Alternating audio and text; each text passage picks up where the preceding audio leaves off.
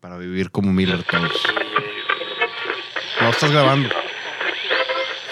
Este es el episodio número 76 de The Right Wine. Bienvenidos, Miller, dale play. No, güey, ponlo bien, güey.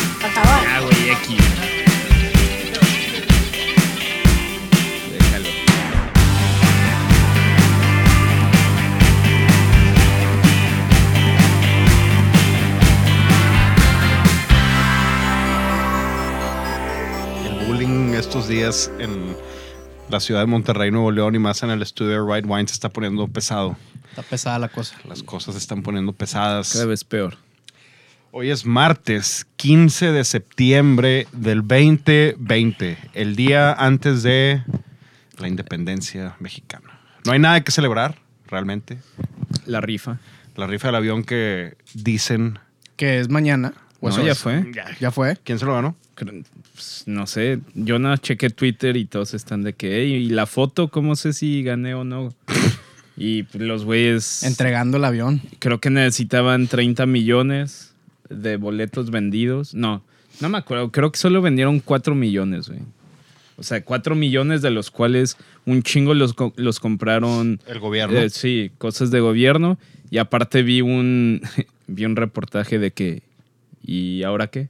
O sea, porque como quiera, todavía no hay comprador para el avión. O sea, todavía está el avión en el hangar costándonos dinero. Entonces, ¿ahora qué? Pero bueno. Ay, ay. Tírenlo al mar ya, hombre. Ya, madre, hombre. Y regresen la lana. bienvenidos al episodio número 76 de The Right Wine desde Monterrey, Nuevo León. Acuérdense, el podcast con más medallas de oro, el concurso mundial de el que ustedes quieran y en la cuadra de Miller, según toda la gente y la encuesta, el mejor podcast del universo. La Hicimos cuadra- una, ya, es la nuevo. ¿no? cuadra de Miller seguro. Sí, obviamente. Miller está en los controles y Mauricio León. ¿Qué rollo? Todo en su santo orden. Estamos contentos, ¿no?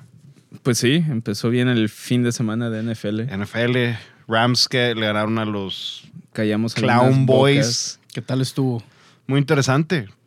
¿Qué La tal neta, Tom sí. Brady? Ojete. Tom Brady un flop. ¿Neta? Nueva Orleans le puso ahí un Digo, también. Orleans un flop la ofensiva. Estuvo bien. Eh, Rusty un poquito, pero así no hubo pretemporada. Vamos a... No, no se pusieron a, a ¿cómo se llama? A entrenar. Pues no La hubo. pandemia les pegó. Es Sí. correcto. Bajaron Sí, nivel, empezó- ni modo. Empezó bien. La verdad. Estuvo, estuvo bueno. padre. Me gustó. Digo, vi flashes interesantes. Emmanuel Sanders, hay cosas buenas. Washington Football Team ganó. Es el número uno en esa conferencia. Pero estuvo bien. Sí, eso bueno. A ver qué tal se pone este. La neta estuvo bien el tema de pedir alitas y beber cerveza viendo la NFL. Eso siempre es bueno. Eso, pues obviamente, es el mejor domingo del año, siempre el primer domingo. Sí, güey, hay que hacerlo una vez cada seis jornadas, güey. Ese Las ritmo. alitas. Sí, güey. Oye, ¿qué piensas cuando te digo The Stooges, The Sonics, MC5, The White Stripes, The Velvet Underground, The Hives? ¿Qué piensas cuando te digo eso, Mauricio? Pues son bandas, ¿no? En música. Son bandas musicales Pues en eso. ¿En reggaetón? en música. The ¿Qué, Stooges qué son tienen en común? Como Cantinflas y así, ¿no? The Three Stooges. No, los tres. Un ¿no? Stooge es como un chiflado. Sí, ¿no? Cantinflas era uno de los tres No. chiflados. No, güey. No, Los tres, aparte. The Three Stooges es un programa gringo. Ah, los tres chiflados son mexicanos, ¿verdad? Los, no, no, no, no. Al revés. No, Ajá, así se llama en español. Ah, claro, Cantinflas, Cantinflas. es el mexa. Claro. Cantinflas que es de mi- mexa. Exacto. No es de mi época, güey. No, No, pues la mía de- tampoco. de ninguna, güey. Todas estas bandas que tienen en común. The, The White Stripes, The Hives, The Strokes, Stooges, La- Velvet Underground. Pues unas son mejores que otras, pero definitivamente. no sé, que no son tan mainstream, supongo. No son tan mainstream. Algunas sí, pero hay White otras que ni al Stripes. caso. Sí, White Stripes, ¿Cómo, sí. O sea, es, es mainstream, sí, White, White Stripes. No, Todas no creo que tienen en común un cierto toque de valemadrismo, de medio... Lo estamos haciendo mucho por la diversión, mucho por el arte o ah, hecho por como el gut feeling, nada más de lo estamos haciendo para divertirnos y ser lo que somos. ¿Te recuerda algo eso? Pues a. pues a un. Si es el mismo tema, un. ¿Cómo se dice? Documental ese de. Que leí en Decanter, que habla sobre Garage Wines. Que, que está padre. Digo, me puse, me puse a leerlo porque eso está, está cool. Está cool, pero eh, hay unas cosas que estoy a favor y hay otras en contra. Digo, Garage Wines, o sea, están hablando desde, desde los pequeños productores que, por ejemplo, viven o están cerca de regiones vinícolas, que esto también pasa, pasa mucho en, en el Valle de Guadalupe. En el Valle de Guadalupe, por ejemplo, la, por ejemplo, un buen vino que son los de la Trinidad, ellos están, yo creo que técnicamente serían una, una, un garage wine porque están dentro de una nave donde hay, junto con madera 5, están, o sea, todos sus procesos suceden como si fueran un edificio, en una, como si fuera nave. Eh, y ellos rentan espacios pequeños. Entonces no es la típica imagen de, de la casa con los viñedos alrededor como chateau.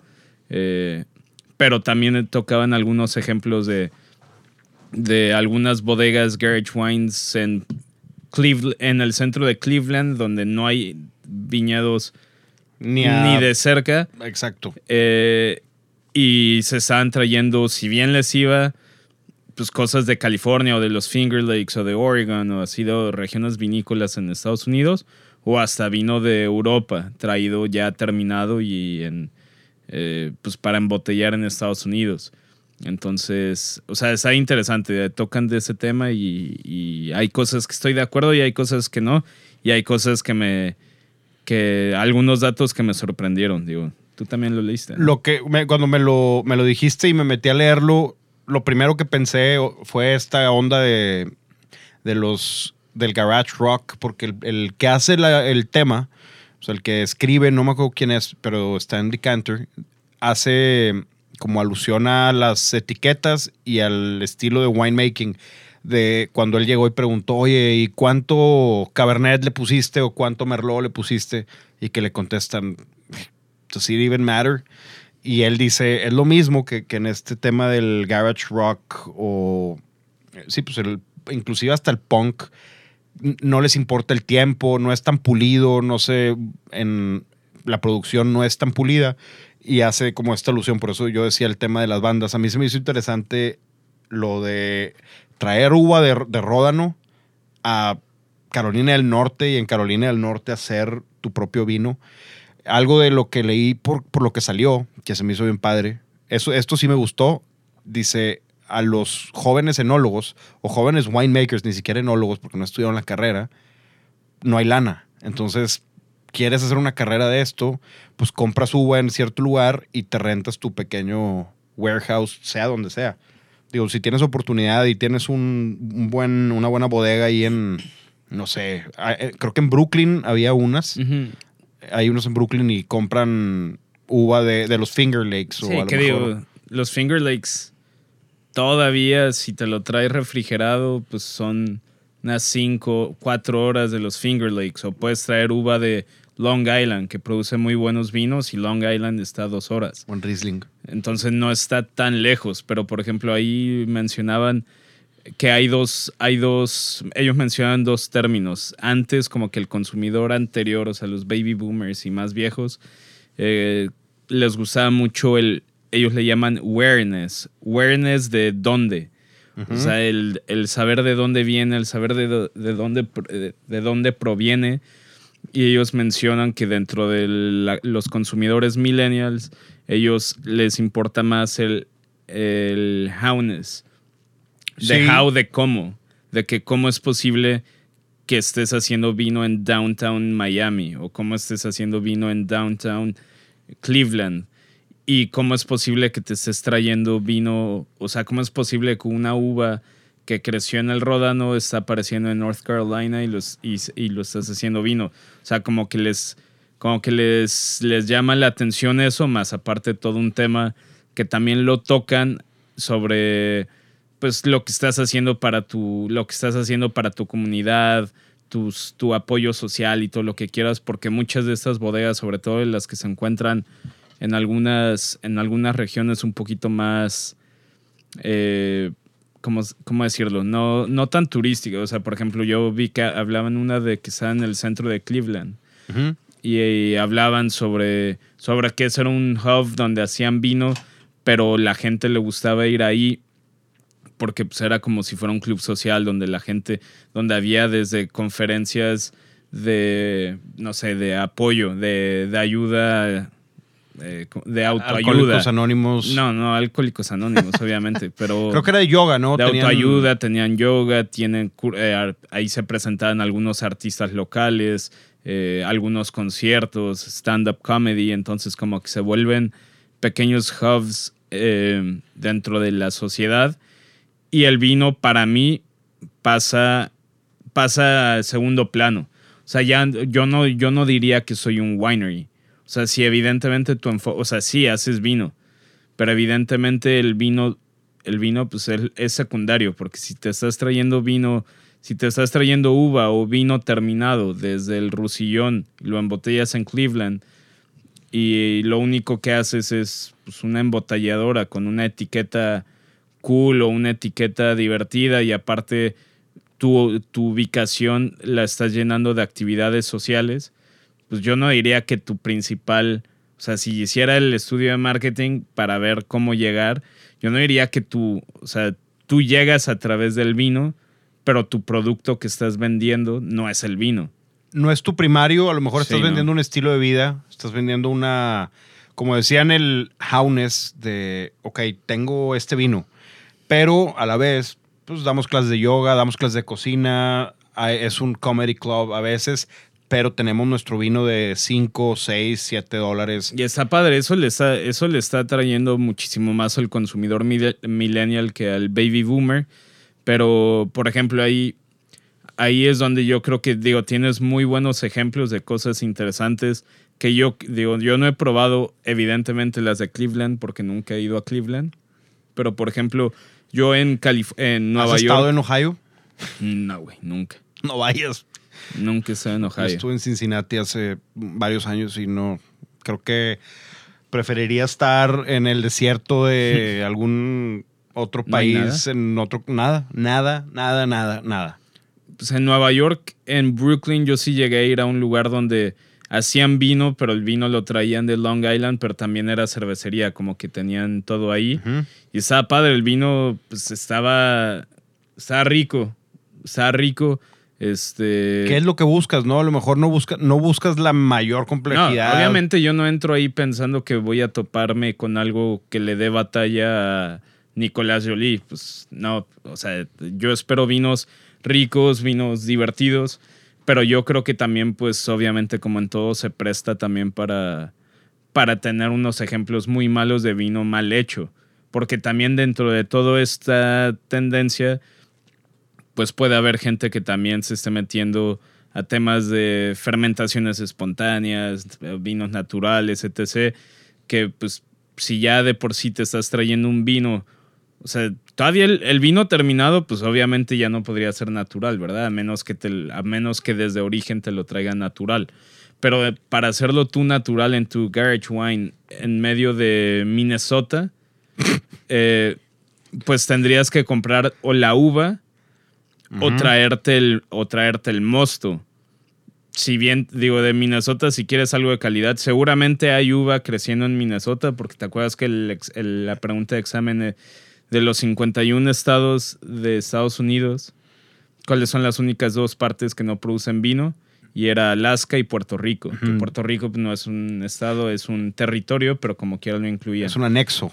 Pero eh, de Minneapolis sí es, sí Todo- hay ciertas cosas. En- es- con esa respuesta, o sea, ahí según el Court of Mastery se produce vino en todos lados, pero obviamente supongo que puedes conseguir uva local, pero ahí daban el ejemplo de muchos que le estaban comprando a California, Oregon y todo, y ahí es donde yo, por ejemplo, no sé si, no sé si sería algo al- lo que me gustara. Por ejemplo, hablan de uno que compra uva de California y obviamente como el trayecto es muy largo, pues el, el vino, la uva a veces puede llegar ya oxidándose o, o algunas hasta en, hasta en proceso de putrefacción. Entonces, para evitarte todos esos problemas, estaban termovinificando. Para los que no sepan qué es termovinificar, es un proceso en el que tú, digo, bien, obviamente es mucho más complejo, pero básicamente lo que haces es calentar la uva a 85 grados Celsius y luego enfriarla de golpe, o sea, enfriarla de casi casi de golpe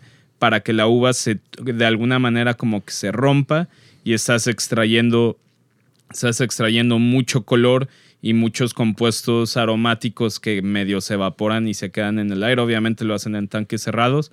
Y así que haces que no necesitas que la cáscara esté tanto tiempo en contacto con el mosto para, para aportarle sabor y color. Entonces, si sabes que tienes uva que se te está medio echando a perder, termovinificas y así no tienes que tener esas uvas malas en eh, tanto tiempo en contacto con lo bueno.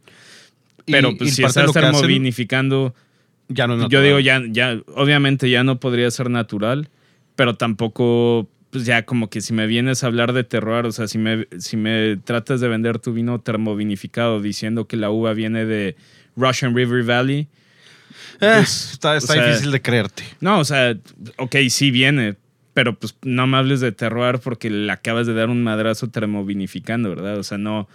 Digo, sea, lo, que me, lo que me gusta de la termovinificación es que envían, si están en Russian River o están en Santa Bárbara, te, ellos mismos, trae- el trayecto es, el mosto viene por un lado y el jugo viene por otro lado ya después de haber hecho esta termovinificación. Si quieres seguir tú dándole... las pieles y el... Si tú quieres seguirle dando color, pues bueno, adelante, vienen separados. Eso se me hace padre, pero ahorita veníamos platicando, creo que de, de este tema de hacer del terroir. Como, como al principio lo que te decía, pues es, es lo mismo, no es lo mismo que lo crezcas en el ródano y lo hagas en el ródano a que lo crezcas en el ródano, lo mandes hasta, a imagínate que lo hagamos tú y yo, aquí en Monterrey, Nuevo León. Compremos la uva en el valle y hagamos nuestro winery. Y no se copien esta idea porque ya la fuimos a registrar al INPI. Imagínate que, que lo hagamos, pues obviamente de baja hacia acá, ¿cuánto será en carro? ¿20 horas? No sé. Si de No aquí sé. de Monterrey a San Francisco estoy seguro que soy 36 horas. Ponle tú que del valle aquí han ser unas 20. ¿Sin parar? Sin parar. Pues sí, yo creo que sí. No sé, la neta. Bueno, esas horas, pues tendrías que termovinificar y traerlo, pero ¿de dónde es el terroir? El- ese terroir obviamente nació en el valle y nosotros lo vinificamos aquí después. Nosotros hacemos nuestros blends. ¿A qué le dirías tú? ¿Dirías que tiene un terroir o dirías que no tiene un terroir? O sea, si lográramos que esa uva llegara intacta sin tener que termovinificar ni hacer nada extraño, de cierta manera yo creo que sí todavía podrías decir que es un vino de uva del valle embotellado en Monterrey, pero pues, la verdad es que te lo tendrías que traer eh, todo, eh, ¿cómo se dice? Refrigerado.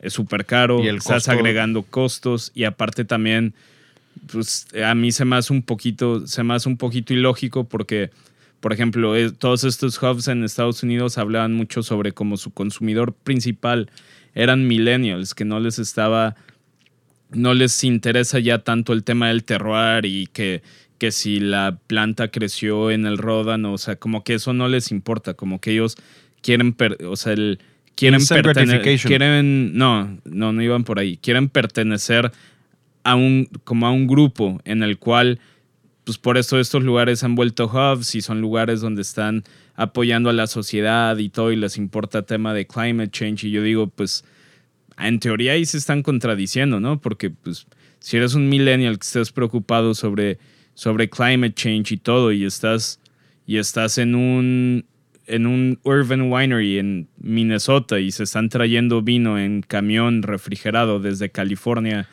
48 horas. Sí, tu huella pues, de o sea, carbón. tu huella de carbón está Exacto. altísima, ¿no? Entonces a mí se me hacía como medio ilógico, pero pues por eso, o sea, toda la estrategia de estas bodegas ha sido, pues, no necesariamente tenemos que hablar de terroir, no, tenemos, no hay que vender el vino como se lo, ven- se lo venderías a un baby boomer, sino como un millennial. ¿Y cómo les llegas? Que lo hemos hablado varias veces aquí, digo, más pegado al vino natural, pero es- etiquetas esa era una pregunta. divertidas y cosas así, güey. es una pregunta de mí para ti. ¿A ti te importaría si tú tuvieras un urban winery? ¿Te importaría el decirme a mí, por ejemplo, me lo vas a vender a mí, yo tengo una tienda, ¿te importaría a ti hablarme de terroir o no? ¿O crees que a mí me importaría? Yo, Diego, imagínate que yo tengo una tienda, o al revés, tú eres Mauricio y yo llego, y llego a contarte un vino que yo, me, que yo hago, lo hago aquí en Monterrey, pero la uva la compro en California. O sea, lo embotellas, lo haces todo en Monterrey. Sí, o sea, lo, lo- me lo traigo todo y luego yo hago mis blends aquí en Monterrey. Me traigo Merlot, Cabernet y bla, bla, bla, lo que quieras. Y llego y te lo vendo. ¿Te importa el tema del terroir? Si yo te, si yo te lo llevo, como dijiste ahorita, con una etiqueta cool, con un nombre raro. Ahorita nos metemos a los nombres porque están bien acá los Pues yo nombres. tengo, digo, en The Little Wine Market hay clientela de todo, entonces yo creo que sí habría algún porcentaje de nuestra clientela que, que le da igual, o sea, ok, cool, o sea, qué chido que un regio está haciendo este proyecto aquí, la etiqueta está padre, a menos que me lo quisieras vender a mil pesos la botella, que digo, barato tampoco. No, No, creo no que sería, barato, pero te diría a lo mejor, oye, 400 pesos. Digo, 400 pesos ya al público. Sí, ya, ya que llega al público, pero yo te voy a decir, no puede es un- ser.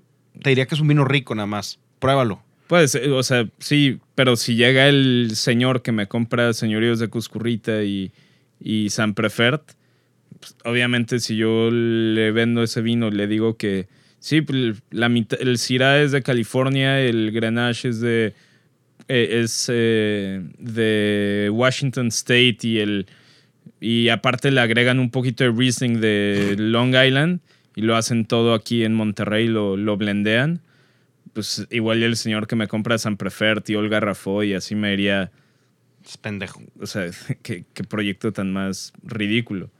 Pero yo creo que hay gente para todo. O sea, pues obviamente hasta ellos lo mencionan, güey. Ellos no le están vendiendo al... Ellos no le están vendiendo al, al baby boomer, le están vendiendo al millennial, donde pues la verdad es que el millennial ha pasado un poquito ya de... Y yo sí lo veo, digo, eh, sobre todo en Estados Unidos, o sea, ahí tú ves que hay vinos, hay cervezas, hay cosas que donde si le quieres pegar más al, al consumidor joven, al millennial, hay otras maneras de pegarle si no es tanto por el tema de, no es tanto por el tema de, del sense of a place, del terroir, sino es otra cosa. O sea, sí estás vendiendo vino, pero si le quieres llegar al millennial, ese vino igual y apoya causas como climate change. Igual y ese vino apoya a, a sociedades de, eh, no sé, poverty, eh, poverty, de gente con pocos recursos en ciertas ciudades. Se me trabó la tranquilo. pinche lengua. Este, entonces, como que ellos mencionan que esa es más o menos la estrategia que han estado siguiendo estos urban wineries y por eso ha habido un, un incremento en urban wineries en todo Estados Unidos, porque también como la uva, pues básicamente no es de ningún lado.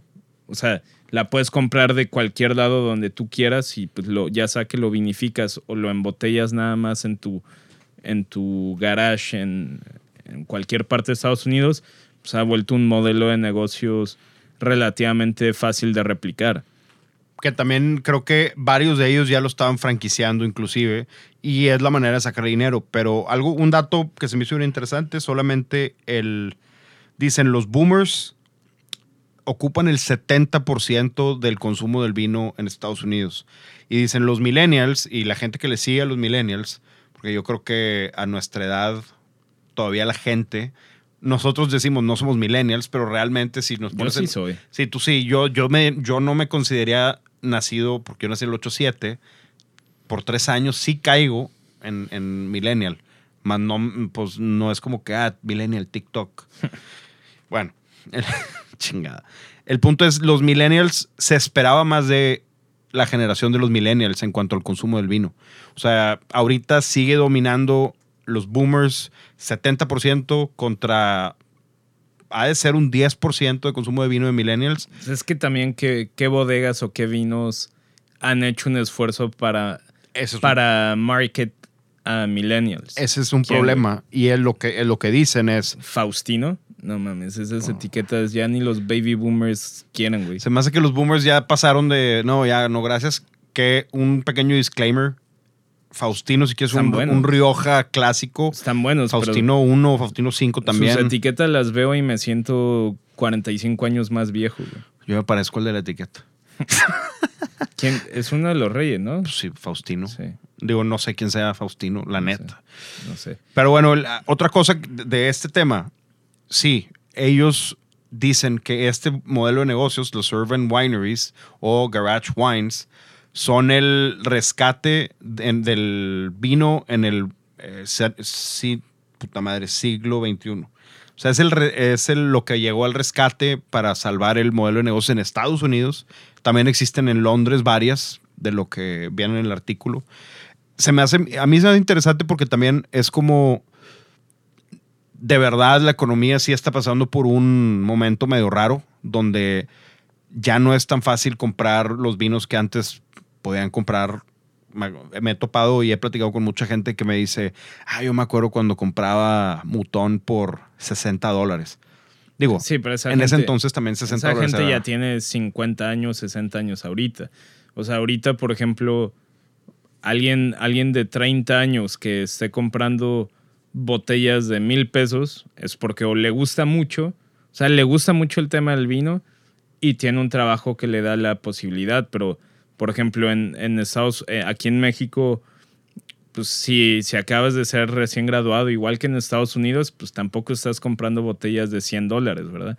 Entonces, por eso, por eso ahí es donde han aparecido estas, estas urban wineries y al igual que, al igual que las cervecerías, güey, te aportan algo dentro de tu ciudad que pues, no nada más estás comprando un vino de alguien que igual y ni conoces y de un lugar que de igual y nunca en tu vida vas a ir, sino vas y te sientes parte de la comunidad. Y por eso las cervecerías tienen mucho éxito en Estados Unidos, porque allá es muy normal, allá es muy normal que vayas al, al brewery a tomar, güey. Sí, Y sí. probablemente conozcas al, al Master Brewer, pro- probablemente conozcas al dueño y ahí hay un bar y hay música y hay, hay, o sea, como que están tratando, siento yo, de medio replicar con el Garage Wine lo que las cervecerías locales intentaron hacer y está bien, está bien, obviamente que si yo iría a uno de esos a, a eso- uno de esos lugares, sí, o sea, si el vino está barato y está rico Y está rico, y eso es lo para y es para lo que lo quiero, o sea, no voy ahí esperando tomarme un Riesling Grosses Gewachs, ¿verdad? No, mientras esté rico, está a buen precio y aparte si tienen stand-up comedy o algo, pues está chido. No iría a yoga, no iría a, a- a terapia o alguna madre así. sí, a life coaches y esas jaladas. Este, pero, pero yo sí iría, o sea, y el vino no me molestaría, solamente, pues obviamente lo tienes que entender a quién le están, a quién le están tratando de llegar. Le están tratando de llegar a los chavos que ahorita están 18. Obviamente en Estados Unidos no puedes tomar a los 18. 21, pero, Pero le están pegando más a los 21, a la gente de 21, 24, que quieren, que quieren dentro de sus comunidades, pues, o sea, consumir local, a pesar de que la uva no sea local, pero es un proyecto de gente local que genera trabajo en la localidad y aparte, pues, eh, se vuelve un hub social donde terminas perteneciendo. Pues básicamente un bar. Porque Y aparte, y aparte los nombres, güey, que eso también está chistoso. Y vi un tweet de alguien, no me acuerdo quién lo puso, pero que le puso algo en inglés de que le daban risa los nombres de las cervezas IPAs en Estados Unidos. a Joey Molinaro, el Sí. güey que imita jugadores de americano. Que lo puso, digo, puso uno muy grosero, así que no, no va a decir ese. O sea, no grosero, sino Sí, o sea, muy nasty. Pero sí, es de que nombres de IPAs es de Raging Ugly Goat o puros nombres así de que eh, Sat- Satan's eh, no sé, güey. sí, no, es que están, ese güey puso puros nombres. Te digo, te voy a decir algunos. Infinity Monkey Theorem, Urban Winery. Y luego Tank Garage Winery. Sí, sí, Asegura, Northwest, en Yakima Valley. Digo, son, son nombres también, ponen cosas eh, medio hipsters y viene también del movimiento como Oregon, en Oregon y, bueno, en, en Portland me tocó ir a varias breweries y es el exactamente lo que estás Sí, describiendo. es el mismo, es el mismo modelo de negocios, por así Sí, llamarlo. entras a, yo me acuerdo de uno y de hecho tengo un- una camiseta padre porque también ese lugar es, te dan un tasting, un flight bien extraño de, de sus cervezas más locas y luego te venden una camisa, esta se llamaba The Commons Brewery, creo que ya cerró, pero fue en Portland y tenían siete cervezas y de esas siete te daban tu flight, probabas y oye, ¿cuál te gustó? No, pues me gustó tu IPA o me gustó tu eh, Blonde Ale. Ah, bueno, oye, ¿sabes qué? Ahorita porque tomaste el flight, te vamos a regalar una botella y la segunda pues te cuesta tanto. Y te quedas ahí a tomar y algo que me, digo, algo que me acuerdo ya, anécdota de este, de este tipo de breweries.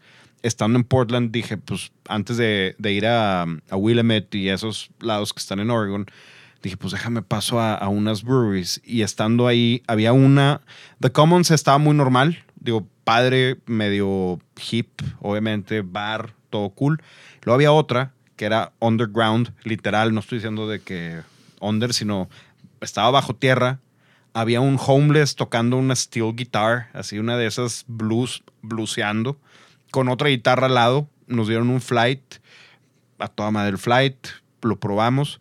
Yo andaba un poquito, poquito tan... Le, le pagaban y lo dejaban dormir ahí o en él. Sí, sí, Ah. sí, sí, era un, era un, un Si home- no, pinche eh, abuso de... No, y le dabas así lana al güey, pero yo en mi peda. Pero le pagaba la, la bodega también, ¿o no? De la No, no, no, lo dejaban ahí meterse para que ganara lana. Qué culeros, güey. Deberían de pagarle, darle de comer por lo menos. Pues eh, digo, yo no soy el dueño, ¿verdad? Digo, no sé. El güey está ahí sentado y tenía dos guitarras. Una steel guitar muy chingona y una acústica. Entonces yo en mi peda, eh, ya medio pedo después de tres breweries y después de tres flights de siete cervezas de 7.5 grados de alcohol cada una. Como, "Ay, ¿qué? Que me prestes la guitarra. Le pedí la guitarra acústica al güey y se paró y no me la hizo pedo, pero nada más me dijo que get out. Y yo, ay, cabrón. Me dice que quítate, que get out of my face. Y yo, fuck. Fue que, I'm sorry, man. O sea, le- el güey le, le pedí la guitarra genuinamente que me la prestas. Ta- O sea, la otra, como para acompañarlo, porque vi que estaba. Dije, ay, güey, pues no hay pedo. Según yo, Portland todos son amigables. Y no, nada más me tiró al león. Obviamente, a lo mejor me vio pedo y dijo, hey, güey. Sí, viene a hacer su cagadero. Sí, a lo mejor dijo, este es un genio y va a rockear. No sé, nunca sabes. Pues sí, güey. Digo, también ese tema está padre, por ejemplo, a la gente que va al valle. O sea, sí, las, obviamente el fuerte es. El fuerte es todo el tema de las bodegas y lo que tú quieras. Pero la neta es que el movimiento de cervezas artesanales de, de Ensenada también está muy chido. Este, yo fui cuando, cuando visité a Pablo, que él está en Wendland. La neta está súper padre. Hay muchas cervecerías locales y que están haciendo cosas muy al estilo de San Diego, que San Diego es como la ciudad de cerveza artesanal en Estados Unidos. Y creo yo Entonces que, tiene que mucha influencia. es la mejor lugar, el mejor lugar para hacer cervezas artesanales. Para mí la mejor cerveza la artesanal ahorita es de baja. Fácil. Eh, Yo creo que sin duda hay grandes proyectos aquí en Monterrey y hay grandes proyectos en Guadalajara, en Michoacán, etcétera, pero creo que baja. Yo las mejores que he probado están allá. Algunas se consiguen aquí, otras no. Digo, las que conseguimos aquí, que hemos probado. Creo, Sí, están es más, mi favorita de Wentland, si no me equivoco, es, y es bien rara, como que es de temporada probablemente, es la diosa marina. Pero esa, le- esa solamente fue una... Es colaboración con Minerva, un- ¿no? Sí, solamente fue un run. O sea, ya no la vuelven a hacer. O sea, ya nunca, va, nunca la vas a volver a conseguir a menos que alguien tenga ahí guardadas. Pero para mí las mejores de línea, la mejor es Harry Polanco y una que se llama Humpy Humpy.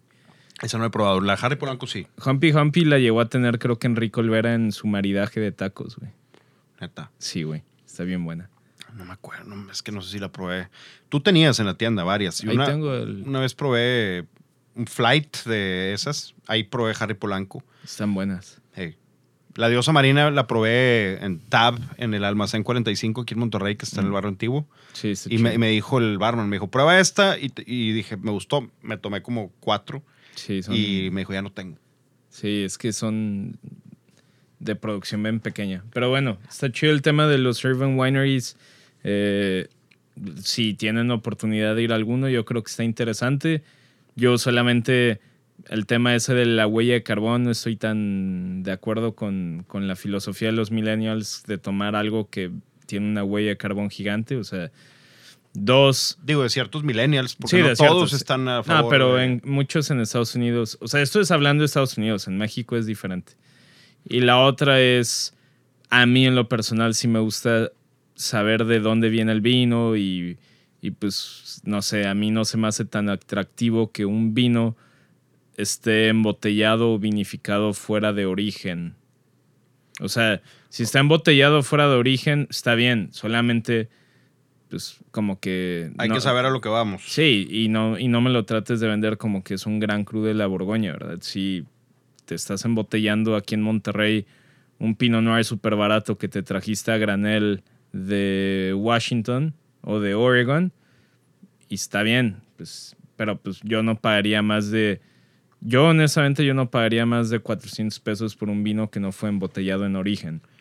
Sin dándole un énfasis a eso de eh, ya sé a lo que voy. O sea, ya sé exactamente a. Digo, si, si a mí me llevas a, a una de estas, no sé, te vas de road trip y estás en Austin y te dicen es un urban winery, pues a ver qué. Pone tú que te dan burgers y te dan el vino de la casa, que es lo que están blendeando ahí con uva de, de ahí de Texas, de no sé cómo se llama el lugar este en Texas. No me acuerdo. Em, algún lugar ahí de Texas, Sí, no sé. pues, la que está bebible está rico. Si está sí. bebible y me estás cobrando a lo mejor 10 dólares la botella, Va. chido, va. Pero si, si me sales con una de esas cosas de que tiene pescaditos y se sigue fermentando ahí, Nel. Y aparte a 45 dólares, la botella. Exactamente. O sea, hay que Con saber eso ya te compras cualquier cosa. muy buenos vinos. En, en ese, ah, creo que había un pequeño dicho de eso, de que existen muchos, muchos vinos y quedan muy pocos enófilos de verdad. Y creo que es, es real, porque ya ahorita la gente, y lo creo que inclusive aquí en Monterrey, no sé cómo sea en Ciudad de México, pero veo que hay gente que toma mucho vino, pero toma el vino que sea. Está bien, si el vino, ese vino te hace feliz, que a toda madre. Pero veo cada vez que, no sé, ves Instagram y ves a la gente tomándose, no sé, ve- viendo el Monday Night Football o viendo el Sunday y están viéndolo con vino, pero el, el que sea. Y realmente no les importa si es un cab o si es un Riesling o si... Bueno, ahí es nuestra labor tratar de convencerlos de que prueben cosas nuevas. Esa es nuestra chamba, pero, si Pero ya ellos no les importa... por- pero por lo menos ya hicieron lo difícil que es empezar a tomar vino. Y eso, eso es lo interesante de ese movimiento, que a lo mejor te acerca al vino de una manera más amable, menos snob, y dices, oye, pues no está tan mal esta onda del vino. Y ya después, la chamba de un sommelier o de un wine rep, sales rep de alguna bodega es, ah, ok, te gusta... A lo mejor puede ser eso como un gateway, esta, esta onda de los No, urban sí, wineries. Y es más, hasta yo estoy más de acuerdo con el estilo de venta de esas bodegas que con el estilo de venta anticuado. O sea, yo prefiero, y es más o menos un estilo que yo tengo de que, sí, yo sí digo de dónde viene, o sea, es de aquí, es de allá, bla, bla, bla, pero bien sencillo, o sea, está buenísimo, ya lo probé, pruébalo, está buenísimo, te va, o sea, tenías ganas de hamburguesas, pruébalo, está bien bueno. A decir, sí, ese es un vino de capa media alta con taninos altos, firmes, sedosos, perfecto para jamón ibérico de bello. Sa- sa- Leyendo la ficha o técnica. sea, el, el tema de leer la ficha técnica ya es lo más... por eso los millennials no toman esos vinos, porque entran a esas tiendas de vino que parece que regresaste a 1920. Este. Tantito más, más para acá. Bueno, sí. 60, Ah, 60. En los 60 es que con, con los jamones hay todos grasientos de que no de que apagan el clima en las noches y están se chorrea toda la grasa de la, de la- del jamón Eso me suena. y te venden y te venden el vino así, güey, de pues sí, es que ese es un vino con color con colores púrpura y o sea, no mames. Y va bien con un jamón ibérico. Sí, y, y huele mucho a.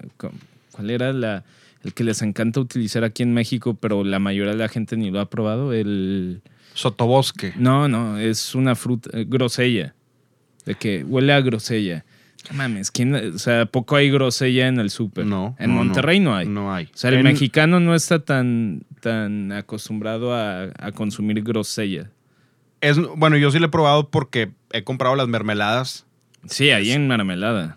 Por eso, pero bueno. ¿Y cuál es el otro que hay dulces? Licorice. Lic- Anís. eh, No, eh, no es lo sí, mismo. No, ya No sé, es muy parecido. Licorice que es también el- aquí en México lo utiliza y dice, sí, tiene, ah, tiene aroma a licorella.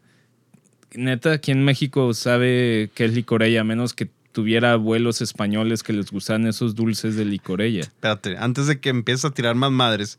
El licorice a mí sí me gusta y sí me gusta el dulce, los Twizzlers negros. Eso a mí sí me gustan y sí soy fanático y me gusta tener y comer de esos. Más que los rojos, Twizzlers rojos. La grosella la he probado porque la he tenido que probar para estudiar y pues comprando eso. Nada más estoy defendiendo a la gente sí, que... Sí, pero si yo soy un chavito de 21 años que me voy a gastar 300 pesos en una botella de vino o en un cartón de cerveza artesanal y mientras en uno te dicen de que no, güey, está deliciosa, está bien buena, está bien fresca, o sea, esto es para, para echarte unas chéves solito con tu, con tu novia a gusto en la alberca, está bien rico, pon un ceviche, lo que sea, va delicioso tiene lúpulo citra y sí, te darán tres datos técnicos, pero no, está bien rica, pruébala. Yo ya la probé, es de mis favoritas. Contra, si ese es un vino fermentado a 38 grados en roble americano, con fermentación maloláctica espontánea y que marida muy bien con foie gras y marida muy bien con lechón. Pues, el, chavito de, el chavito de 21 años sería de que, ah, chido, güey. O sea, de que, cool, bien por ti, voy por mi cartón de cerveza artesanal. Cabe recalcar que es de la vitis vinífera Cabernet Sauvignon y asustan. Creo que este Pensando tema. en ese chavito de 21 años, obviamente al señor de al señor de 40 años, pues si le llega así, ¿qué onda, güey? ¿Con qué vas a tomar? O sea, pues al contrario, te va a decir, Sí, tienes que saber. o sea, tienes que saber, pero a lo que yo voy es, si le tiras al millennial, pues la manera anticuada de vender no atrae. Entonces yo creo que este tema de las Riven Wineries es un buen, es una buena manera de acercar al millennial a consumir vino. Digo, en México no hay muchas. También en México tampoco yo creo que el modelo está tan fácil de replicar porque tampoco no es como que en México sobra el vino. O sea, no es como Sí. que puedes comprarle a alguien, no sé, 15 mil galones de vino para embotellarlo en el centro de Morelia, de vino decente, de vino bien hecho. O sea, la mayoría de Digo- lo que sobra no está tan rico y no está tan barato como para poner un modelo de negocios y vender copas a 40 pesos. No, aquí en México, obviamente, tienes el IEPS y el IVA, y luego tienes Sí, que hay- el SAT, los marbetes. Y no hay tanto vino. Exactamente. Y si te lo quieres traer de allá, págate la importación. Ah, es un poquito de un pedo. Creo yo que sí es un gateway y es una manera de llegar a los millennials. Se me hace que las generaciones pasadas no hicieron, o bueno, hicieron su chamba ya con los boomers. Las generaciones actuales, tal vez incluyéndonos, no hemos hecho un gran trabajo, que digamos, para incluir a los millennials.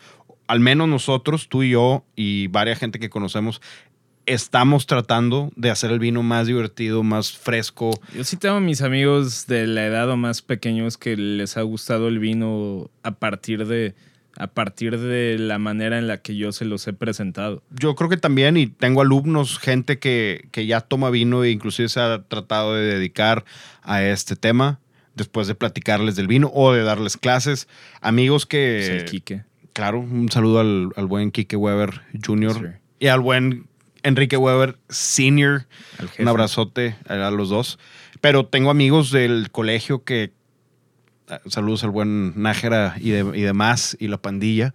Pues, gente que realmente yo nunca me di cuenta si les gustaba el vino o no, y de repente me preguntaban cosas y ah, pues resulta que ya están metidos en los vinos y ya tienen sus propias cavas y están.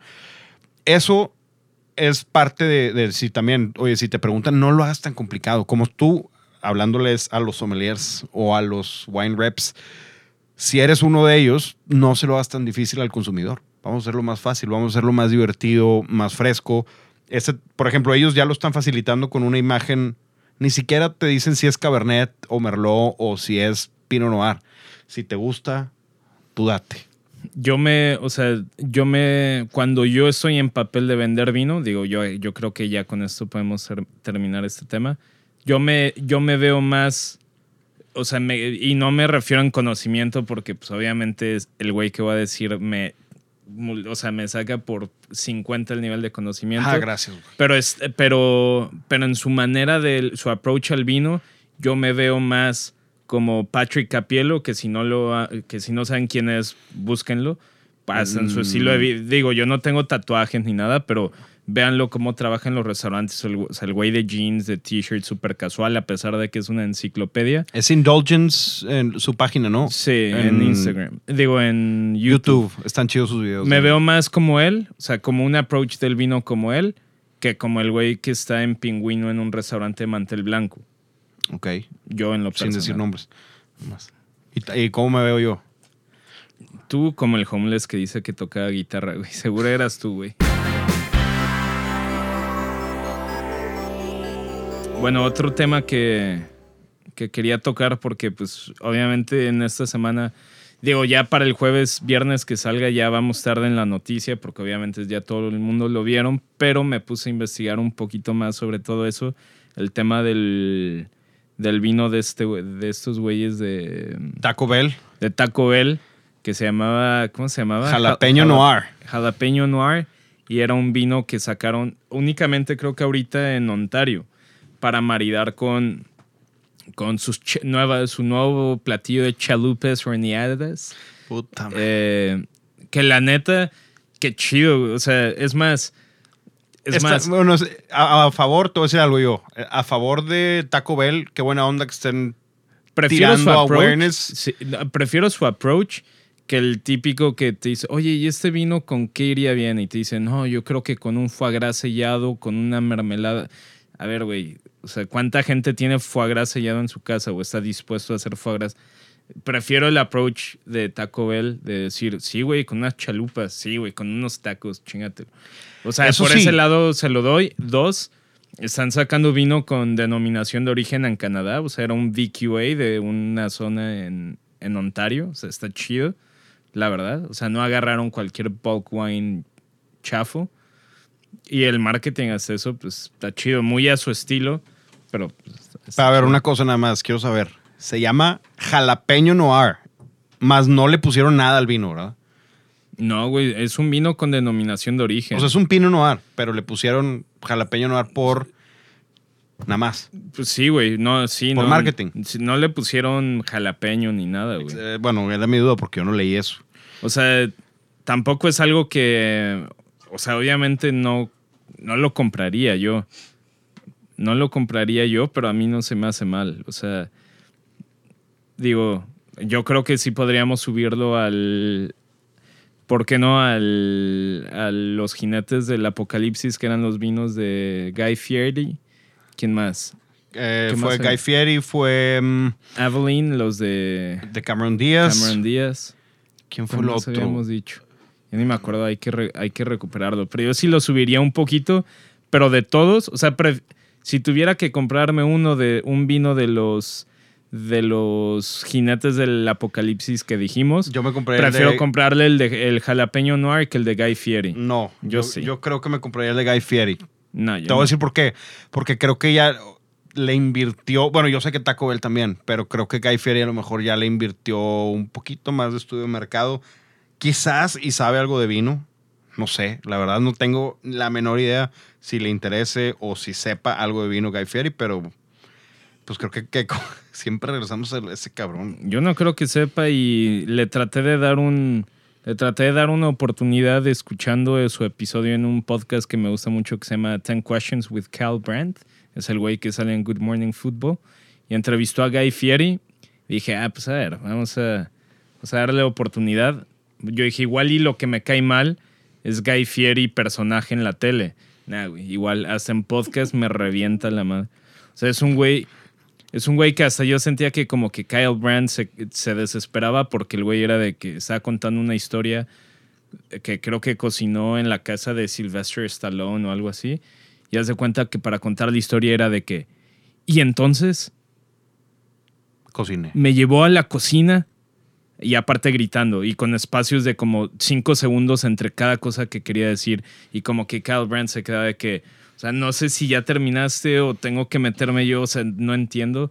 Y aparte gritando y una, nada, de la chingada. Prefiero comprarme el jalapeno noir que, Jalapeno. que el, que el de Guy Fieri. Sí, ya lo busqué aquí. Dice que it's a suggesting pairing with cheddar, toasted cheesy chalupa. Que la neta no suena mal. Oye, no suena mal y luego O el Taco en- Bell no lo puedes ver como comida mexicana. No, no, no, Es- lo estás es- viendo como comfort ajá. food de peda. No de Sí, peda, pero sí, comfort food. Pues sí, es de peda. 25 dólares la botella. Prefiero 25 dólares canadienses que los 45, 70 que costaba el de Guy Fieri, güey. La neta. Bueno, bueno, yo prefiero un eh, Urban Wine de 10 dólares. Ah, probablemente. Con una burger en, en medio de Ohio. Güey, luego, pues viendo esta cosa, me metí a investigar un poquito más. Aparentemente también sacaron las, las nuevas etiquetas de los vinos de Star Trek, que se llaman Klingon Block. eh, Klingon. Obviamente, si alguien es fanático de. Te van a mentar De la Star madre. Trek sí, van a sí, mentar la estás- madre. Sí, sí, Pero definitivamente. bueno, dice Kling, Klingon Blood Wine. Y pues hay cosas como dice que en la etiqueta dicen madres como Tupac, Es que era o sea, de- pura del mamada. planeta de Mr. Spock. Pues, pues es aparente. y Dice, plus a new United Fed- Federations of Planet Sauvignon Blanc. O sea, sacaron un blanco y un tinto. Eh, y las etiquetas están tanto en inglés como en Klingon. Supongo que es, Es, un el idioma. es el planeta de allá. Y supongo que es el idioma de allá, ¿no? Creo Supongo, que en The Big Bang. Theory, Sheldon Cooper se sabe el idioma. Y es una colaboración entre Wines That Rock, CVS, obviamente, y Two Family, Family Winery en Lodi, California. Y Chateau Picard en Bordeaux, San Bolas, Estef. Bolas. Bueno, Pues pues, loco. sabiendo del Lowry, que es la región que más vino produce en toda California, y más hectáreas plantadas hay, pues no me sorprendería nada. ¿Ya viste eso? Esto no sabía ser loco. For, tho- for those not up to Trek canon, Captain Jean-Louis Picard is both the commander of the starship USS Enterprise and a winemaker in Burgundy. Ah, ¿Será? Eh, A- aparentemente sí. O sea, en el canon de Star Trek sí es enólogo. Bueno, no sé, nunca he visto Star Trek en mi vida. no, yo es... Chingas, no, no sé. Sí le he visto, he visto la serie, inclusive, pero no... Sé que también sacaron vinos de Game of Thrones, también tiene sus vinos. Me parece que Lord of the Rings en su época llegó a sacar algunos vinos. Este, y aparentemente me metí a investigar, pero aparentemente hay una, hay una región dentro de Game of Thrones, dentro del planeta de Game of Thrones, eh, que produce los mejores vinos y son los más caros y como que son muy codiciados y todo. Y por eso son famosos y su símbolo, su escudo, por así decirlo, es, son, es un racimo de uvas. En, el, en el- la tele casi no lo mencionan, pero aparentemente en el libro sí son como que una fuerza medio poderosa porque son muy ricos porque venden mucho vino. No, eres de esos que leen nada más el libro, ¿ah? No, no, al, con- al contrario, vi la serie y dije, ah, esto está chido. Y hable- como que hablaron de algunas regiones de vino, de que, ah, este vino viene de la parte de no sé qué, el chaparrito, el enanito. Es ¿cómo que yo no vi? Game of Thrones por la misma razón que tú no estás viendo Cobra Kai. Y deberías estar viendo La gran Cobra Kai. diferencia es que Game of Thrones sí es de las mejores, sino es que la mejor Eh, serie que ha salido en la historia. no sé, pero para darle cierre a este tema, no mencionamos Lompoc Wine Ghetto, que es parte de, de estas urban wineries. Y chequen, busquen en internet Lompoc, L-O-M-P-O-C, Wine Ghetto. Esto está muy cerquita de Solvang, en Santa Bárbara, que es donde grabaron la película Sideways. Hay viñedos importantes allá, como el, bueno, está el Bien Nacido Ranch. Y mucha gente, eh, hay como más de 25 pequeños garajes ahí en una nave industrial. Casualmente me tocó estar ahí y probé varios vinos de gente que, que lo hacía. Toda la fachada, pues son. Es como si estuvieras en un pequeño mall. Todo ahí decía el nombre del winery. Y de hecho ahí tiene Sandy Wines, este Rayat Par y mm, Sashi Mormon. Ahí tienen Sandy. Y creo que ahí hacen, si no me equivoco, ahí tenían, ¿cómo se llama el otro? El que probamos. El um, que era Misión. ¿Cómo se llamaba el, el vino? A la madre. Se me fue. No me acuerdo. Que era, era puro país, se llama el vino. Bueno, ahí está Royal Par. Hay otro, unos cuantos ahí que estaban interesantes. Hay uno de varietales italianos que era, había dolcetto, ah, inclusive tenían astis, tenían cosas barberas, cosas padres de 10 dólares. Interesante. La única, diferente, la única cosa diferente del Wine Ghetto a las otras es que el Wine Ghetto no te puedes quedar a tomar. En el Wine Ghetto solamente había un tasting room. Te estacionas, pruebas en, en todos los tasting rooms y ya te vas. Ahí no es el lifestyle onda Portland que te puedes quedar ahí y puedes agarrar la peda. Como en. Hay una serie que voy a recomendar. No está tan divertida, pero para que se den una idea, se llama Bruce Brothers. Es un- unos hermanos que hacen cerveza. Está Palomera, ahí en Netflix, por si la quieren ver. Ni idea, no lo he visto. Pero bueno, esténse pendientes para el curso que vamos a dar a principios de octubre. Cuéntanos más, Mauricio. Va a ser de un, poquito como Introduction a Winemaking, que esto es como un poquito los conceptos básicos de cómo se hace vino y para poder entender un poquito más tanto cómo catar vinos como entender un poquito más del vino en general. Va a estar Humberto Falcón con nosotros. Ahí les vamos avisando, les mandamos, les mandamos, ¿cómo se llama? La información. Y obviamente, pues los que se han inscrito a nuestros dos cursos pasados que salieron muy bien, la verdad, pues van a tener precio preferencial igual que, igual que las veces pasadas. Perfecto. Hoy es 15 de septiembre, entonces para cuando haya pasado, bueno, para cuando estén escuchando esto, probablemente sigan todavía crudos. Entonces, Voy a hacer un bold prediction. a ver, échale. López Obrador se cae del balcón tocando la, venta- la campana. Eh, mm, por favor, porque, mm, por favor, no, porque sería mártir y no me, no me gustaría eso. Como quiera. Pero bueno, eh, las redes sociales de Mauricio León. Es en Instagram Mau León con dos U's, Mau U León. Y en Twitter eh, Mau Lowe, L-O-W-M. Y las de la tienda es The Little Wine Market, que hoy decidimos no tomar, pero al rato nos vamos a ir a echar un Marquebrard, un Venus y un Luis Pato Viñas Viejas, vinazos. Y después pues, un par de mezcales por ahí, Sí, si salen. Sobres. algo patrio. Las redes sociales de Sintonía, Sintonía can at Sintonía Canábica en Instagram. esos de Miller.